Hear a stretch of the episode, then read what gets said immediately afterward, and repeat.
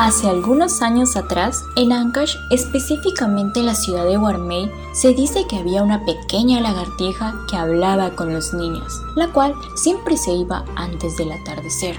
No creerás qué pasará cuando un día de pronto se hace de noche. ¿La lagartija estará a salvo? ¿No le pasará nada por haber anochecido? Quédate aquí a saber más de esta historia en Hatunkar, leyendas y mitos del Perú.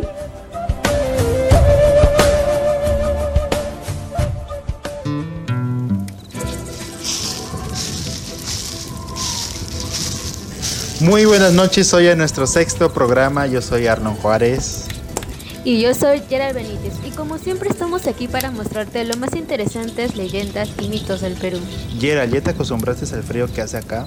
Sí, Arlo, es obvio, imagínate que ya estamos aquí por tercera vez. ¿Cómo no acostumbrarse? Bueno, eso es verdad. Y bueno, para hacerle acordar a nuestros oyentes, el capítulo pasado estuvimos con un arqueólogo. Sí, era la verdad que fue una entrevista muy interesante y entretenida. Así que esperemos que así como nosotros nos ha gustado, a nuestros oyentes también. Esperemos que sea así, amigo Arlo. Ahora, yendo al capítulo de hoy, me han comentado que es una leyenda de la hermosa ciudad de Guarmey en Huaraz. Así es, Arlon, por eso ya no hay que hacerle más esperar a nuestros oyentes. Y vámonos con una nueva historia de este lugar.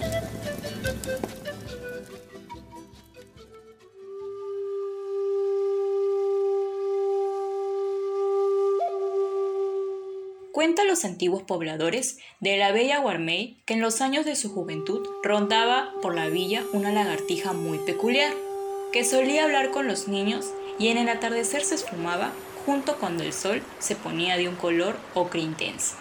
La lagartija era una secuaz reptil que se explayaba a su antojo, elocuando palabras muy frescas. Los niños eran sus favoritos para dar inicio a sus diálogos.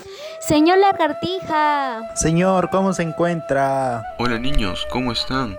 Muy bien, señor. Estamos listos para que nos cuente una nueva historia. Entonces pónganse cómodos que empezaré con la historia. Esa tarde empezó a contarles a los niños de sus acaloradas caminatas por la playa Salinas.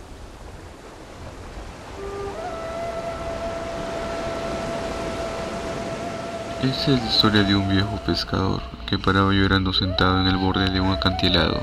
Su llanto era tan largo que se escuchaba a varios kilómetros del lugar, tan penosos que las olas se estacionaban frente a él como señal de apoyo y solidaridad por su dolor. Señor, esta historia se está volviendo triste. Sí, señor. No sé, niños, pero tranquilícense, que ya viene la mejor parte. Está bien, señor, no ya no lloraremos.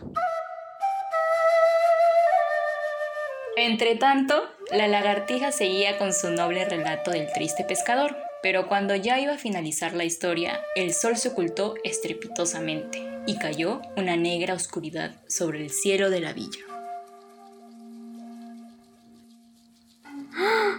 ¿Qué pasó? Ya oscureció. ¿Tan rápido? No veo nada. ¿Qué hacemos?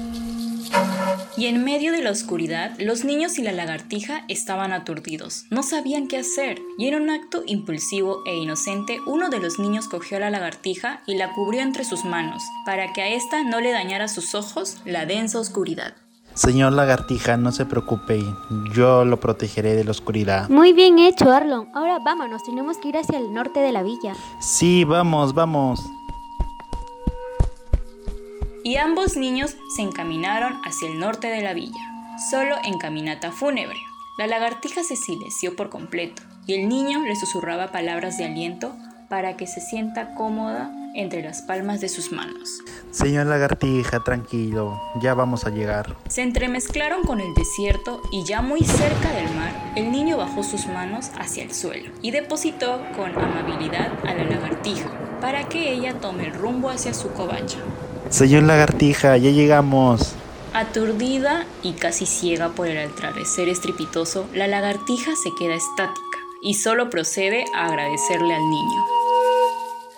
Muchas gracias. De nada, señor. Ya nos vamos, señor. Cuídese, lo vemos mañana. Y así los niños se fueron corriendo hacia la villa, antes de que la noche haga más oscuridad en sus ojos. La lagartija se quedó ahí, inmovilizada, pero luego de varios minutos, cuando ya no tuvo nada que hacer, se movió en sentido contrario, dirigiendo sus ojos hacia el este del punto cardinal, y ahí se quedó para siempre. La mañana del otro día esperaban como siempre los niños de la villa a que llegase la lagartija a terminar de contar la historia del triste pescador. Ah, llegamos. No está el señor lagartija. Seguro tuvo un percance, hay que esperarlo. Sí, está bien. Dieron las 5 de la tarde y la lagartija no aparecía. Qué extraño, no viene el señor. Mmm... ¿Y si vamos al lugar donde lo dejaste ayer? Buena idea, vamos, vamos, vamos.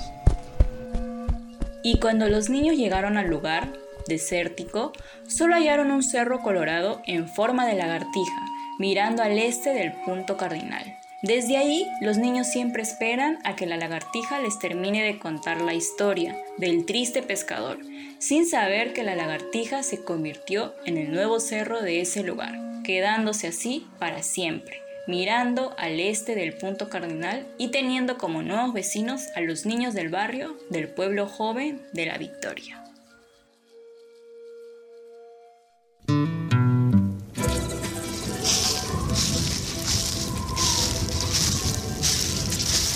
Y bueno, ese fue nuestro capítulo de hoy. ¿Qué te pareció, Gerald? Coméntame. Muy interesante la verdad, pero al final me dio un poquito de penita porque los niños se quedaron esperando a la lagartija sin saber que ya no la volverían a ver. Sí, eso fue lo más triste del mito. Pero bueno, su nombre lo dice, son mitos, así que ya no hay que ponernos tan tristes. sí, está bien.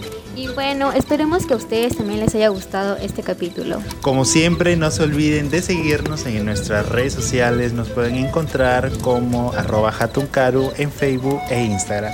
Y escucharnos obviamente en Spotify todos los domingos a las 9 de la noche. Hasta la próxima. Cuídense. Bye bye.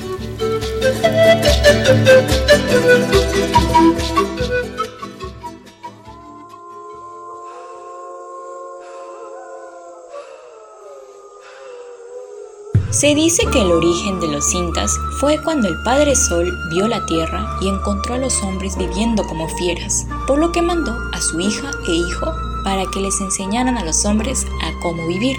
Ellos salieron del lago Titicaca, organizaron la tierra y a las personas se hicieron llamar Mancocapa y Mamaoyo, los primeros incas. Esto fue Hatun leyendas y mitos del Perú.